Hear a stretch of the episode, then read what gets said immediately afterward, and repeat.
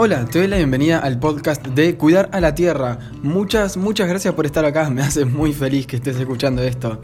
¿Te gustaría saber cuál es la real problemática de los plásticos, cómo estamos hoy como sociedad y qué soluciones particulares le encontramos a esta problemática con la invitada de hoy? Si es así, este episodio es para vos. Hola, mi nombre es Franco Cherevini y te voy a estar acompañando en este podcast de reflexiones sobre huerta, compost, permacultura y otros temas relacionados. Quédate acá y charlemos un rato. Antes de comenzar, te recuerdo que puedes encontrarme en Instagram como Cuidar a la Tierra para seguirme en el día a día, hablarme o mandarme fotos de tus logros o problemas para que te pueda ayudar. Y si quieres que este mensaje llegue a más personas, puedes sacarle una captura de pantalla a lo que estás escuchando y compartirlo en tus historias. Si me etiquetas, lo voy a compartir también en mis historias. Así que hoy me está acompañando acá una gran compañera y amiga, Nati, ¿cómo estás? Hola Franco, ¿cómo estás vos? Yo todo muy bien. Muy bien, por suerte, acá disfrutando un poco del solcito en este día frío. Por suerte sí, está saliendo el sol calentito, más lindo. Sí, sí, sí. Nati, ¿querés contarnos un poquito sobre quién sos? Y sí, contarnos un poquito quién sos para que la gente te conozca. Dale, bueno, yo soy Nati, como dijo Fran, de, Dalo por Eco, eh, una cuenta donde trato de concientizar a las personas y ayudar a que reduzcan el plástico, el consumo de plástico. Ok, em, bien, hay muchas cosas como para, aunque sea un poquito eso, hay muchas cosas que, me surge curiosidad. Primero sería, wow, es como si, o sea, hay como tres partes ahí la que primero me surge es ¿por qué plástico? La otra parte sería ¿qué te impulsó a, emprender en esto? Y la tercera parte, que en realidad sería la primera, es como eh, en qué momento de tu vida te diste cuenta que, querías como entrar en esta pata sustentable, porque yo sé, por más que quizás no hayamos hablado un montón, que has influenciado a unas cuantas personas a hacer buenos cambios de hábitos. Eh, no sé por dónde te gustaría arrancar. Bueno, arranco por lo último. Eh, ¿Dónde empezó? Siempre fui ahí como un poco, un poco, un poco bastante interesada por el tema de la ecología, desde, desde muy, muy chica. No recuerdo cuándo, ni el otro día me preguntaron quién me influenció, quién me, como que me incentivó a esto. La verdad no sé bien por dónde vino. Sí sé que siempre tuve como ese bichito de ecológico de de ser muy consciente con el tema de la, de la contaminación y del cuidado del medio ambiente y de la naturaleza, eh, pero sí se potenció mucho en los últimos, te diría, cinco años, más o menos, que yo vivía en provincia, en provincia no se reciclaba en ese momento, eh, me, junté con mi novio, con Leo, me vine a vivir a Capital y acá ya habían empezado con las, los puntos verdes en las plazas. Y dije, qué interesante esto. Estaría bueno reciclar y, separar y qué sé yo. Antes no tenía idea cómo hacerlo. No tenía tanto acceso a internet tampoco, eso habrá ayudado un poco a, que mi, proceso sea un poco más lento. ¿En dónde estabas? Sí tenía acceso, pero no tenía internet en mi casa, por ejemplo. Entonces, como. ¿En, qué en Moreno. Ah. Este, o sea, había internet, pero yo en mi casa no tenía, no tenía compu tampoco. Eh, sí sabía usarlo todo, pero bueno, no, tenía el acceso que tengo hoy, que lo tengo en casa todos los días y hasta en el celular. Bueno, me mudé a Capital y empecé a, separar recibos y dije, me mm, estoy como... Por un lado me di cuenta que los orgánicos eran muy pocos comparados a todos los residuos que generaba. O sea, el 50-60% eran reciclables y el resto eran orgánicos. Dije, qué interesante esto. Y, y, ahí como que me empecé a meter de a poquito, a investigar un poco más, a investigar un poco más, y me encontré un día en el súper, íbamos a comprar al supermercado, compras mensuales, con el changuito lleno de cosas, ya sabía bastante de, la problemática del plástico, dije, no, esto no está bien, o sea, está mal de raíz. Y, y ahí empecé con todo, o sea, con todo, de a poco, pero cada vez más, y fue ahí como que se, potenció el tema ecológico y sobre todo sobre el plástico que acarrea, quieras o no, un montón de otras cosas que, nada, una vez que te metes es como que es imposible volver atrás. Ni hablar. Es imposible. Este, así que bueno, ¿por qué el plástico? Porque me impacta mucho el, el problema medioambiental que trae, el tema de, no sé, los animales en el mar que se mueren por comer plástico, las islas de plásticos que hay por todos los océanos, me impacta mucho eso y, y es algo que es muy fácil de, no sé si fácil, es muy simple por lo menos, de reducir. Lleva su tiempo, lleva como su adaptación, pero no es algo imposible. sí, bueno, no es algo imposible. Entonces como que por eso dije, bueno, el tema medioambiental es gigante, porque hay muchos puntos, muchas aristas. El plástico es una parte, pero que puede generar un montón de buen, de buen impacto sobre el medio ambiente e incluso sobre la vida de las personas. Porque no sé, el plástico con los alimentos también es un problema, porque podemos comernos esos químicos que están en el plástico. Bueno, y creo que por eso me enfoqué mucho en el plástico. Y no me acuerdo la segunda pregunta que me habías hecho. Ahora, ahora vamos, pero no sé si Mariana Matija la tenés. ¿La reconoces? Mm, creo que no. O sea, me suena, pero no la ubico. Ok, bueno, ahora en Instagram quizás está un poco desaparecida. Tiene un blog que antes se llamaba eh, Cualquier cosita es cariño y ahora se llama Animal de Isla.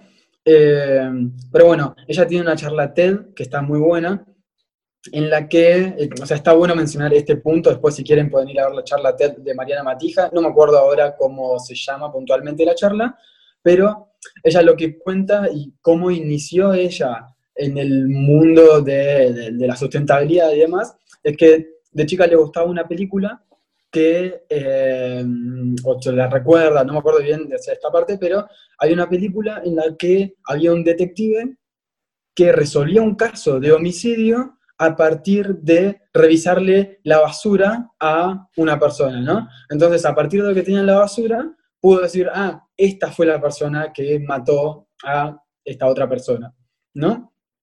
Entonces, ella lo que muestra en su charla son imágenes de animales eh, abiertos con tapitas y plásticos y cositas y demás. Entonces la pregunta que se hizo es, si viniera un detective hoy a revisar mi basura, ¿yo podría decir que no fui responsable de matar a esos animales? es, duro. Es duro, es duro, pero yo creo que, o sea, el plástico en sí es, un gran tema, eh, porque si lo usamos, o sea, el buen uso existe y podés tener, no sé, un peine de plástico que te va a durar para toda la vida y no necesitas hacerte un peine de madera o de bambú o lo que sea, pero el problema sí está y creo que ya a esta altura del partido la mayoría entendemos que es en el plástico de un solo uso. Este, y sí, porque aparte todo lo que estamos usando ahora para comunicarnos tiene plástico. Sí, totalmente. Sí, 100%. Vos, em, como es, y ahora lo que estás haciendo es empezando también a ayudar a otras personas a dejar un poco, o sea, es, la idea es empezar a construir hábitos sustentables, saludables con el planeta o a reducir lisa y llanamente el consumo de plástico. La idea, o sea, como principal idea es reducir el plástico, pero como te decía recién, trae aparejadas otras cosas porque para reducir el plástico tenés que dejar de comprar ciertas cosas que también, por ejemplo, vas al súper y la mayoría de las cosas que están vueltas en plástico hace mal a la salud de, por sí. Y entonces como que es difícil separarlo, la idea es enfocarlo en plástico 100%, pero trae beneficios igual fuera, fuera del plástico te trae un montón de beneficios. Si estoy empezando a ayudar a gente, bueno, justo ayer tuve una llamada con una de las chicas que estoy ayudando a reducir su plástico, y con esto que decías del plástico de un solo uso, o bueno, si, si tenés un peine que te va a durar toda la vida, no está mal, y es 100%, yo hablaba de, eso con ella. El tema es cuando tenemos que bueno, primero los, plásticos de un solo uso, eso ni hablar. Eh, los otros plásticos que podemos ir reemplazando por cosas que no son de plástico, pero también el hecho de, porque algo no sea de plástico, sea sustentable, si no lo necesitas, tampoco hay que comprarlo.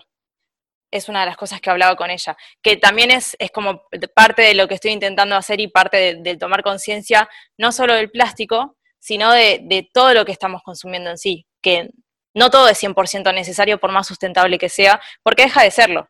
Si lo estás comprando porque lo querés y no por darle un buen uso o un, uso razonable, deja de ser sustentable. ¿Y vos crees que, o sea, tomando esa última parte, crees que deberíamos estar empezando a consumir de la forma, de, de una forma bien consciente y decir, ok, bueno, quizás quiero esto porque lo deseo y entonces hace años que tengo ganas de comprármelo.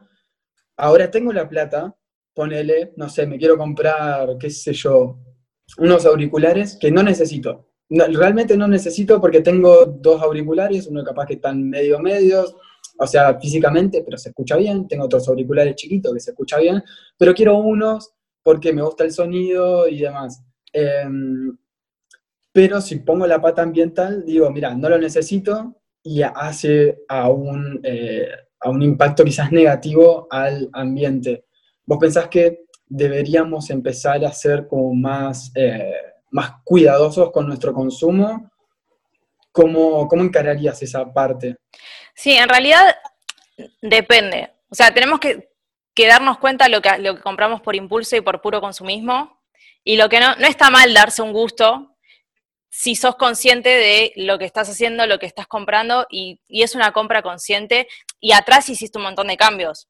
Porque si no te vas a comprar unos auriculares porque tienen plástico, pero vas y haces tus compras mensuales en el supermercado y todo viene envuelto en plástico, y salís a comer a la calle y o compras delivery todo el tiempo en bandejas de plástico, es como que te estás preocupando por algo que en realidad quizás tenés un montón de cosas atrás que te deberías preocupar. Eh, no está mal darse gustos, eh, porque es, un poco parte de, la vida también el disfrutar, si sos consciente de la compra que estás haciendo y de tus otros, otros hábitos. Es como buscar el equilibrio, ¿no?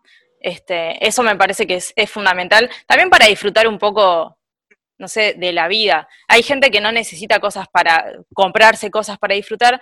Hay otras personas, bueno, nosotros conocemos a alguien que le encanta el sonido y es súper fanático de, Santi, de, esas cosas y quiere tener los mejores auriculares y tiene varios. No está mal, pero tenés que ver, o sea, todas las otras cosas que, haces en tu vida y poner en la balanza también. Y no caer en eso, en la compra consumista de, uy, el hot sale, me voy, a, voy a ver qué me, qué me puedo comprar si estás pensando qué me puedo comprar es porque en realidad no necesitas comprarte nada. Sí, sí, sí, es lo que tiene de, de repente vas caminando, ves en la vidriera algo que te gustó, pero no lo tenías pensado, entonces, bueno, o sea, sí, tiene mucho que ver como se va mezclando todo, quizás el ser minimalista, el ser sustentable, o sea, cuando sos minimalista, vos pensás bien qué es lo que estás consumiendo, eh, entonces o sea, no es que vas a ir por el X lugar y te encontrás con algo, vas y lo compras, sino que cada compra es premeditada. Entonces, bueno, también está bueno. Y por el lado financiero también, o sea, si vos pensás bien qué es lo que vas a consumir, también, o sea, vas, a estar haciendo buenos gastos, gastos en base quizás a un presupuesto tuyo personal. Sí. Eh, y, y no comprando de más, sino comprando así lo que necesitas, y eso también le va haciendo bien a la tierra y es algo bueno para todos. Sí. Y algo que me pasa a mí y que le pasó a muchas personas eh, que, me rodean, es que, bueno, empezás a ser consciente del plástico, tenés ganas de recuperarlo, de reciclarlo de la forma que sea, y surge ahora la posibilidad de hacer botellas de amor o de eh, llevar a reciclar o de hacer eh, ecoladrillos. Hay como muchas, muchas variantes. Eh, entonces, primero, a mí lo que me pasa a veces es que no sé cuándo quizás llevarlo a reciclar, sinceramente, no sé cuándo reciclarlo y cuándo hacerlo botella de amor. Y después sí lo que te empezás a dar cuenta es qué tan rápido empezás a llenar botellas de amor eh, y decís, bueno, ok, tengo que aflojar un poco. Sí, 100%. Bueno, lo, lo, la botella de amor y el ecoladrillo tiene algo, algo bueno y algo malo. Algo bueno es, eh, que yo le veo, por ejemplo, a la botella de amor, es que no tenés que pensar en qué plásticos se reciclan y qué plásticos no. Es como la idea simple o la lógica simple de todos los plásticos van a la botella de amor, no, no me pongo a pensar si, si, algo se recicla, si algo no, porque tampoco está tan claro hasta dónde se reciclan los plásticos y hasta dónde no. Entonces es, lo dejas ahí, sabes que tiene un buen destino, eh, pero la trampa está en que como lo vas compactando, dejas de tomar conciencia del plástico que estás consumiendo, que es algo súper importante para darte cuenta y bajarlo realmente. Entonces como que tiene esas dos patas de, lo bueno y lo malo, entonces yo creo que el, el, eco ladrillo, la botella de amor, no tienen sentido si no estás siendo consciente del plástico que estás eh, metiendo ahí adentro. Está perfecto hacerlo. De hecho, yo, eh, bueno, ecoladrillo no, pero sí tengo una botella de amor.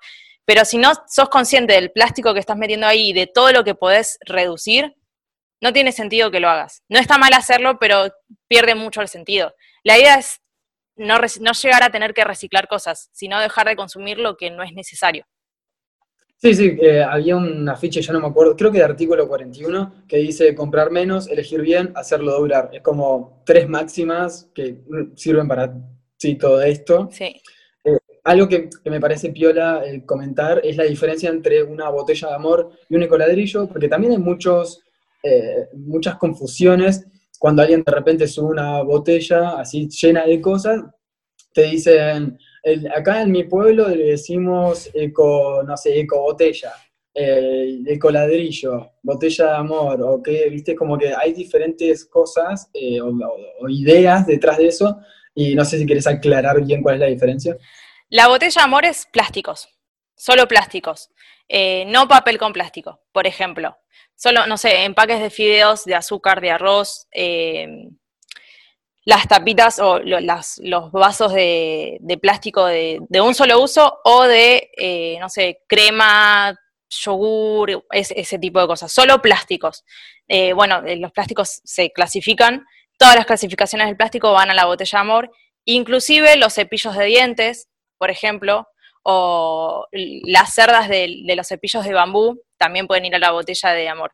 El ecoladrillo es un tema, por eso tampoco me gusta tanto, o sea, no es que no me gusta tanto, por eso prefiero la botella Morino Ecoladrillo, porque es como, del Ecoladrillo hay demasiada información, de hecho ahora, bueno, con la persona que estoy trabajando es de Uruguay, y no es igual la, el, la eco botella de, perdón, el Ecoladrillo de Uruguay que la de acá. Acá hay gente que le pone arena, que le pone papel, es como más, más gris, o sea, como que no es, no es tan claro, o no es, no es una lógica tan clara la que se usa acá que la que se usa afuera. Entonces, la botella amor es solo plástico, en el eco ladrillo pueden ir un montón de otras cosas que depende de dónde lo leas, porque me pasó de leer un montón de lugares y todos lo hacen de una manera distinta, o todos tienen reglas distintas. Si va plástico, sí puede ir tetrabric, por ejemplo, los tetrapack de jugo, de, leche, de, esas cosas, pueden ir al, al ecoladrillo.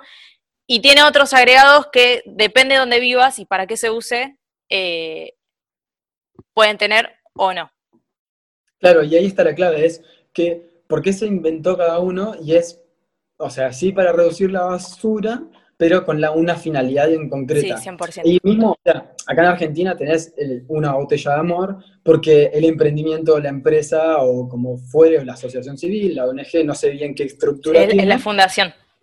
La fundación. Se llama Llena una botella de amor pero si buscas en cualquier otra parte del mundo, o sea, puede que exista de esa forma, pero no con el nombre. Y la idea de la botella de amor es esto, de llenarla de plástico, de cualquier cantidad de plástico, eh, o cualquier tipo de plástico, creo que del 1 al 7, y eh, con eso, a partir de eso, se hace eh, la ecomadera, que sería madera plástica, madera base de plástico.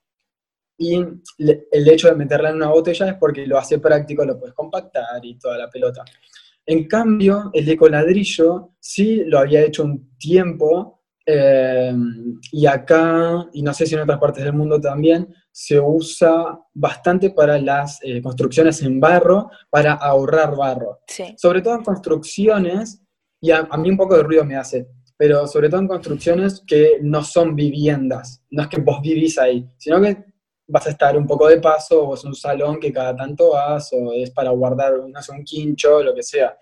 Porque no sé y, hasta, hasta dónde el calor del, sol y demás, que eso está bien, le va a dar el barro, el barro contiene a, eh, las botellas, pero bueno, eso podría llegar a generar gases y además las, eh, los ecoladrillos, las ecobotellas, tienen cualquier cosa, entonces no sabes cómo puede reaccionar eso. Claro. Lo que sí, bueno, te hace ahorrar un montón de barro, eh, pero bueno, nada, ese, sí va, va, a depender y va a variar un poco de la forma de, para qué se va a usar. Sí, sí, 100%. Yo por eso a mí me gusta lo que es más, eh, como más simple y práctico. Este, entonces, como el, como el Lego ladrillo no es tan claro, cómo se usa, dónde se usa, qué va, qué no va, depende de dónde estés, qué sé yo, es como, es a mí, me resulta mucho más simple la botella de amor y listo, botella de amor, el resto a los reciclables, y mientras sigo reduciendo, que siempre hay plástico para reducir, no, no es que llegas a un punto y digo, listo, ya no tengo más nada, ningún plástico más que no pueda usar, siempre vas a encontrar cosas, este, pero mientras vas reduciendo, llenas la botella de amor, el otro a reciclar. Si tienes la oportunidad de reciclar, porque hay lugares, sabemos que todavía no hay un sistema de reciclaje. Este, y ahí es como más importante, no sé si más importante, más urgente el tema de la reducción del consumo y de los residuos. Este, pero bueno, eso que decís del, tema del ecoladrillo es súper importante, el tema de cómo reacciona con el calor del sol, con la humedad. Ese, el, plástico tiene un montón de químicos que son súper nocivos. Este, y sí, y con el calor y el sol y la humedad va generando esos gases y se va despidiendo, entonces también como que es medio engorroso, no sé si engorroso es la palabra, peligroso, quizás, como hacer un ecoladrillo que vaya a una casa donde pueda llegar a vivir gente o estar gente determinado tiempo, y es como, hasta puede ser contraproducente. Sí, bueno, a mí me hace también un poco de ruido, hablando de todo un poco, ¿viste las Earthships? No sé si las tenés. Sí. Que son unas casas o construcciones, escuelas, de todo, sí. Hechas un poco con desperdicios, con residuos y demás, y se usan un montón de neumáticos. Y a mí eso, ah, me, da como, no sé si quiero vivir ahí. Es que no sabes qué eh, puede pasar en el mediano o largo plazo, en realidad. Como, es raro, sí. Sí, sí, hace un poco de ruido. Y mm, bueno, un momento en el que vos dijiste, bueno, tengo ganas de ayudar a otras personas a reducir su producción de plástico. Eh, o sea, ¿cómo, ¿cómo fue el proceso? ¿Vos pensaste como en el mundo tiene que haber menos plástico, entonces, bueno, ¿de qué forma puedo ayudar? ¿O fue como, eh, ok, quiero emprender porque me encantaría tomar este camino, bueno, ¿con qué lo voy a hacer? ¿Encontraste el problema de que había mucho plástico? ¿Cómo fue un poco eso? Bueno, yo empecé hace cinco años con esto de querer reducir, me enfoqué solo en mí. Yo soy mucho de investigar, de experimentar, porque me gusta, y sobre todo en estos temas que me, apasionan, me apasionan, la verdad, con el tema de medio ambiente y ecología. Pero me encontré, me empecé a encontrar alrededor mío de un montón de gente no, no entendía, no sabía, no entendía ni el cómo, ni el por qué. Me encontré también con que me costó mucho investigar porque toda la información en ese momento era de afuera y de, España principalmente, que es como el, monstruo de habla hispana, que todo, todo pasa antes allá. Y, era muy difícil de traer esas ideas acá y, e implementarlas, porque son dos mundos distintos, dos, dos contextos distintos, dos economías distintas, entonces me encontré con, con eso que, era muy difícil. Y cada vez me picaba más, ya quería emprender, de hecho eh, había empezado eh, en sociedad con Leo un emprendimiento, eh, pero bueno, sí, me llegó el punto en que yo había reducido un montón, me faltaba todavía un montón, pero me encontré con la gente alrededor, no tenía las mismas herramientas que yo tenía, o no había pasado el proceso que yo había pasado. Entonces dije, bueno, acá hay un problema, esto me apasiona, claramente puedo ayudar a gente a que lo haga, porque yo ya lo estoy haciendo y ya avancé un montón hasta acá. Entonces, bueno, ahí como que me empecé a meter más en el problema, en, generar ideas, qué sé yo, y hablando con, con Lu, que es eh, Lucía, que es nuestra amiga, eh, ahí como que, llegué a la idea de decir, yo con todo lo que sé y con todo lo que hice puedo ayudar a un montón de gente a que lo haga también. ¿Por qué no lo estoy haciendo? tengo que salir ahí afuera y hacerlo. Sí, es casi un deber ético y moral, o sea, ¿por qué no estás ayudando a más personas? Eh, y sí, o sea, si vos le vas a dedicar tiempo, esfuerzo y demás, es, lógico buscar un intercambio también monetario. Es, o sea, está, es, genial la idea de generar un negocio a partir de eso, un emprendimiento. Sí, además es desde ahí donde podés crecer, expandirte y llegar a más personas y generar más impacto también. Porque hoy estoy ayudando a uno a uno, pero acá a, no sé, un par de años, dos, tres, cuatro años, la idea es, crecer y que esto llegue a, muchas personas y, bueno, hay, mucha gente trabajando para, crear concientización, pero el, hacerlo a modo de emprendimiento es lo que te permite expandirte, crecer, aprender también sobre los problemas de las personas y dedicarte a full a esto. Sí, Sí, sí, sí. Es, eh, eh, emprender te da muchas herramientas y justamente por eso, para ayudar concretamente lo mejor posible a más personas y poder sí, llegar a más. O sea, a medida que vas queriendo también llegar a más personas, eh, se va expandiendo cada vez más el mensaje y claro. es, hermoso. Y mm, un poco ahora venía pensando mientras hablábamos, em, o sea, me, pasa mucho de pensar socialmente como en general, cómo hacer para solucionar ciertos problemas ambientales cuando hay personas que de repente no tienen necesidades cubiertas de raíz. ¿Por qué? A ver, quiero que, ¿qué opinión tenés? Eh, ah, es re difícil.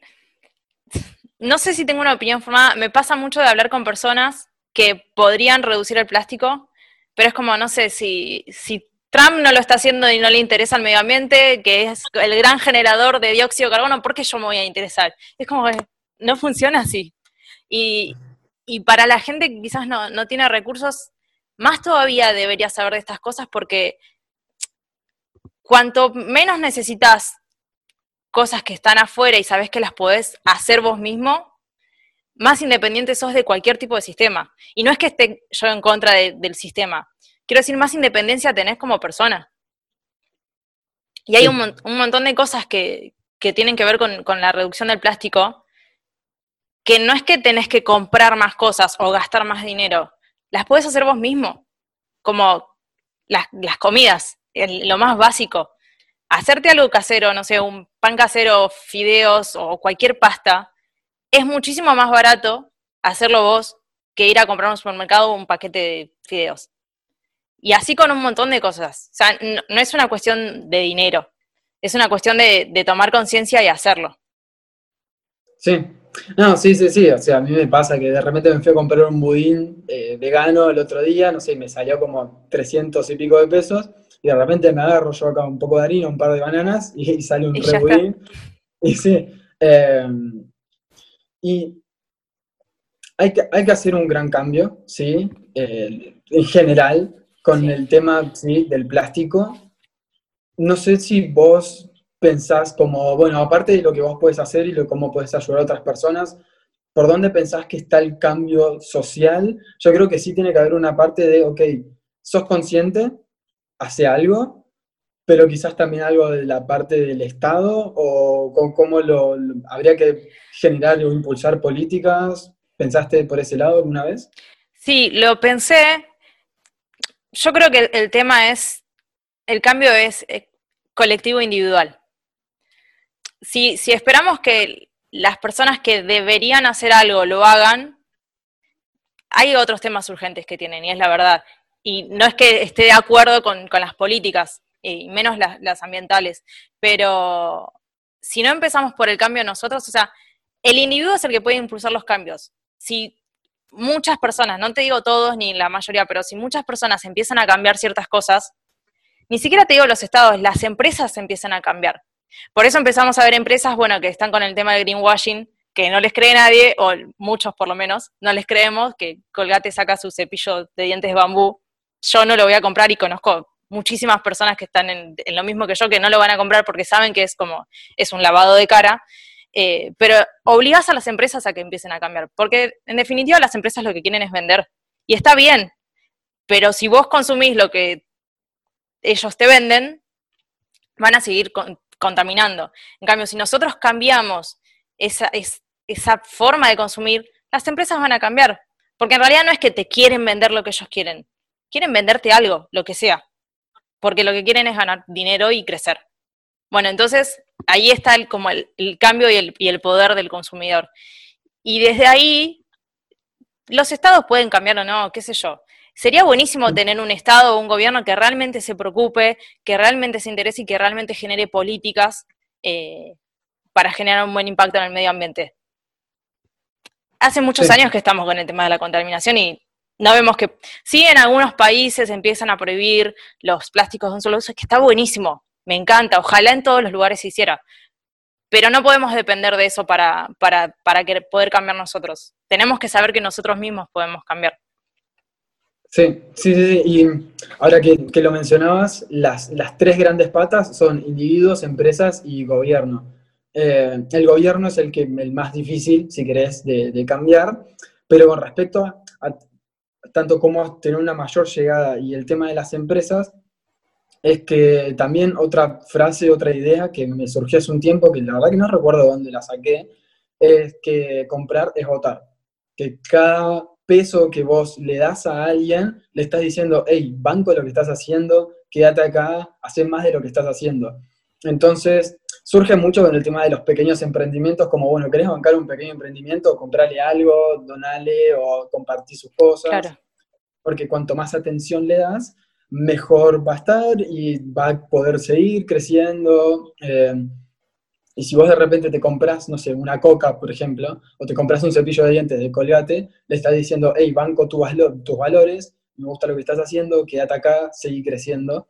Y desde ese punto, nosotros como consumidores, porque todos somos consumidores, todos, todas eh, consumidores, eh, podemos votar todos los días, de hecho lo hacemos, salvo que no gastes un peso durante el día, eh, y podemos ir eligiendo qué empresas queremos que construyan la sociedad, y entonces ahí sí se puede empezar a generar, a partir del cambio individual, un cambio individual, colectivo y de las empresas. Sí, 100%.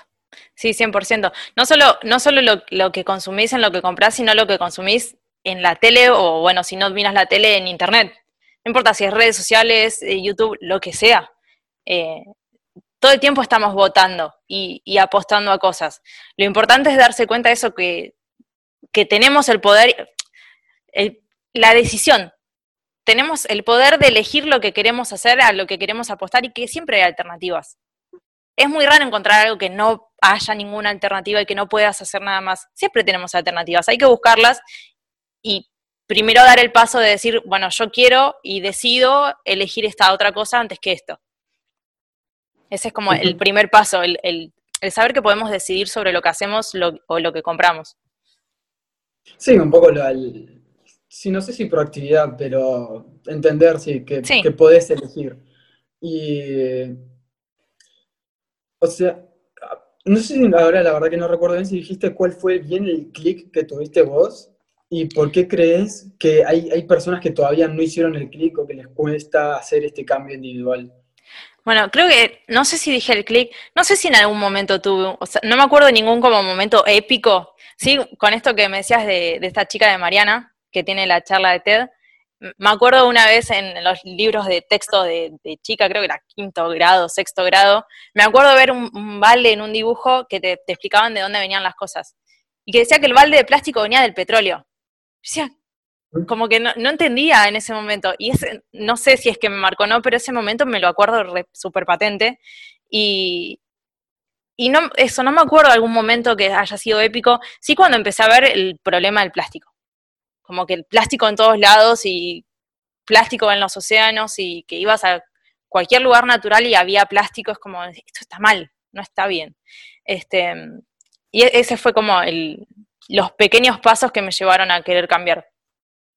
Y yo veo mucho en las personas que, por lo menos en, mi entorno más, no sé si más cercano, en mi entorno o con las personas con las que más o menos hablo diariamente eh, o semanalmente, creo que falta el tema de, hay dos patas, como el saber que el problema existe o, se sabe que el problema existe, querer enterarse y asumir que el problema existe, que no es lo mismo saber que existe que decir, hacerte cargo y decir, bueno, yo puedo cambiar esto si quiero. Y, va pegado a esa pata el tema de la conciencia, decir, bueno, yo estoy eligiendo comprar este plástico. Hasta ahora no sabía que había alternativas, las voy a buscar voy a hablar con personas. siempre todos tenemos cerca a alguien que esté como queriendo cambiar cosas o buscando contaminar menos o queriendo reducir. En tu grupo siempre va a haber alguien. Empezá a hablar con las personas. Empezá a hablar. Siempre alguien, o sea, si vos vas a alguien y le decís, che, ¿sabes que estoy pensando que estoy contaminando mucho? Quizás no así, pero de alguna forma, siempre va a haber alguien que te dice, ¿sabes que yo estaba leyendo el otro día esto, esto y esto? Y ahí es como que te puedes potenciar y aprender del otro y que el otro aprenda de vos también. Ahí lo, que dijiste me hizo acordar mucho, no sé si, no sé bajo qué nombre está, pero vos sobre cada tema, sobre cada gran área o algo que estés trabajando, puedes estar bajo cuatro puestos o cuatro posiciones, que son la incompetencia inconsciente, la competencia consciente, eh, perdón, la, incompetencia inconsciente, o sea, no sabes que no sabes, no tenés idea que no sabes. Después tenés la incompetencia consciente, que es como, bueno, ahora sé que no estaba haciendo esto o sé que no sabía esto. Después, eh, o sea, bueno, primero no tengo idea que el problema del plástico existe. Después como, bueno, tengo idea que existe el problema del plástico, estoy empezando a ser consciente, quizás arranco y empiezo a hacer una botella de amor, me cuesta, me freno, no lo hago, de repente me encuentro tirando cosas a la basura, es como que sé que está ahí, pero, o sea, sé que existe el problema, pero todavía sigo siendo incompetente, no, no juzgando, sino como... Sí, no sabiendo cómo cambiarlo. Claro, después siempre te empezás a encontrar con que hay soluciones, eh, que pasás a la competencia consciente, es como que, bueno, empezás, sí, a, hacer, no sé, a reciclar, a reducir tu consumo, empezás a, eh, no sé, también incluso a hablar con más personas, a contarles de esto, ¿no? Como, bueno, empezar a tocar las, las soluciones por todos lados, pero vos lo estás trabajando, estás siendo consciente en ese trabajo. Y el cuarto paso sería la competencia inconsciente, que ya lo haces tranquilamente, no es cuando ya se generaron los hábitos. Claro. Eh, y también está, es como que quizás gran parte de la población ahora está en, el periodo 2, que es como que, bueno, sabemos que está este problema, pero seguimos generando, lo, seguimos generando el problema, ¿no? Sí, sí, 100%. Yo creo que también es que las alternativas, no sé si es que no están a la mano o es que no son tan conocidas como lo conocido. O sea, es más fácil seguir usando plástico porque es lo conocido, es como cualquier hábito, es más fácil seguir haciéndolo y muchas veces incluso culpando al, al Estado o a las empresas, o porque todos creo, no sé si vos escuchaste mucha gente decir, pero las empresas es la que nos venden la botella de mm. plástico con coca. Pero esto volvemos a lo que decíamos del voto, vos lo estás comprando. Hay alternativas. Eh, sí, bueno, por eso, por eso está, por eso también la idea de Halo por Eco es, es como sacar a las personas de ese estado 2 y que lleguen al último estado que es, bueno, yo decido lo que compro, dejo de comprar y ya es un hábito el tema de, por lo menos de pensar el plástico desde otra perspectiva y no seguir comprando por comprar. Haciéndome creer que no hay otra alternativa. y bueno, lo que me dijiste eh, justo me hizo acordar de algo que incluso lo mencioné delante tuyo cuando nos vimos, eh, que Drexler en una nota, que ya no me acuerdo para qué podcast o qué, em, él menciona esto de, no hay nada más práctico, pero nada más práctico que salir de tu casa con el celular y la billetera y de repente, si te dan ganas de comprar algo, lo compras, te lo dan en una bolsa de plástico que no te pesa, después llegas a tu casa y la tiras a la basura. Porque te duró, no sé, 10, 15 minutos o menos. Es súper práctico pero no podemos seguir midiendo las acciones o eh, tomando acciones a partir de solo su practicidad, que la practicidad no sea el único elemento a medir, sino también empezar a, contemplar otras cosas, ¿no? Como, bueno, justamente cuidar a la tierra eh, y, pensar, y, uno de los últimos episodios del podcast también hablaba de, de este libro que ahora ya no me acuerdo cómo se llama, de eh, eh, simplicidad radical, que lo que planteaba era esto de la equidad, o sea, buscar un mundo en equilibrio con, la equidad inter, eh, o sea, entre personas, entre pares, la equidad entre especies, o sea, con, con, otras especies, o sea, con llevarnos bien con los gatos, con los perros, con las plantas, con lo que sea, con otras especies, y la equidad intergeneracional, de poder dejar un mundo igual o mejor del que nos encontramos cuando llegamos acá. Este, y como que voy, voy, me parece que para ese lado, ¿no? Para buscar este equilibrio triple entre especies, personas y las próximas personas que van a venir acá. Sí, sí, 100%.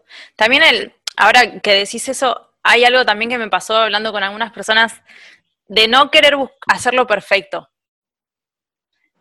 porque mientras lo tratas de hacer perfecto no estás haciendo nada y estás haciendo lo que no querés hacer. Entonces, de, no buscar la perfección, esto de, se usa mucho ahora el activismo imperfecto. Y es 100% así, porque también es difícil encontrar algo perfecto. No sé si existe algo perfecto. Ya, o sea, como, como seres humanos, como especie casi que estamos superpoblando la Tierra, más o menos, generamos un montón de residuos. Los animales también generan residuos. El tema es, bueno, que el, ciclo de la vida hace que sus residuos no impacten negativamente en la Tierra. Nosotros nos las arreglamos para buscar cosas que yo voy a morir y el plástico que usa hasta ahora va a durar cinco o seis siglos más. Este, Entonces, el, el, no querer buscar algo perfecto y el no tener miedo de equivocarnos, de si compré, no sé, una botella que me decían que era biodegradable y la compré creyendo que era biodegradable y creyendo que era mejor que la de plástico, y después me enteré que no, no tenés que volver a lo anterior. Seguís buscando, pero ya, lo, ya estás en movimiento, es como el, ponerse en movimiento y en intentar cosas. Está bueno, está bueno. Buen, lindo, lindo mensaje. Me había, me había venido algo a la mente, pero ya se me fue. este, bueno, no sé si querés dejar quizás algún mensaje final, así no se estira tanto el episodio y vamos cerrando.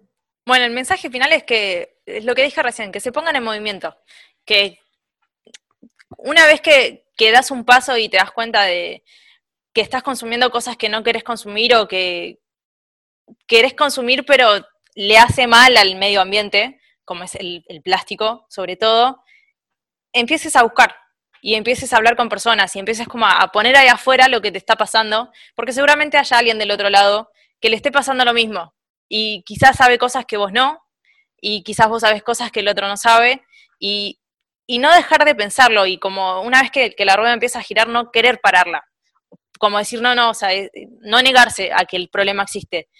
Y sabiendo también que lo que decíamos hoy del voto, nosotros votamos todo el tiempo y podemos elegir, tenemos el, poder de la decisión todo el tiempo y, no querer ni negarlo ni frenarlo y, avanzar, avanzar y hacer. El que hace no se equivoca.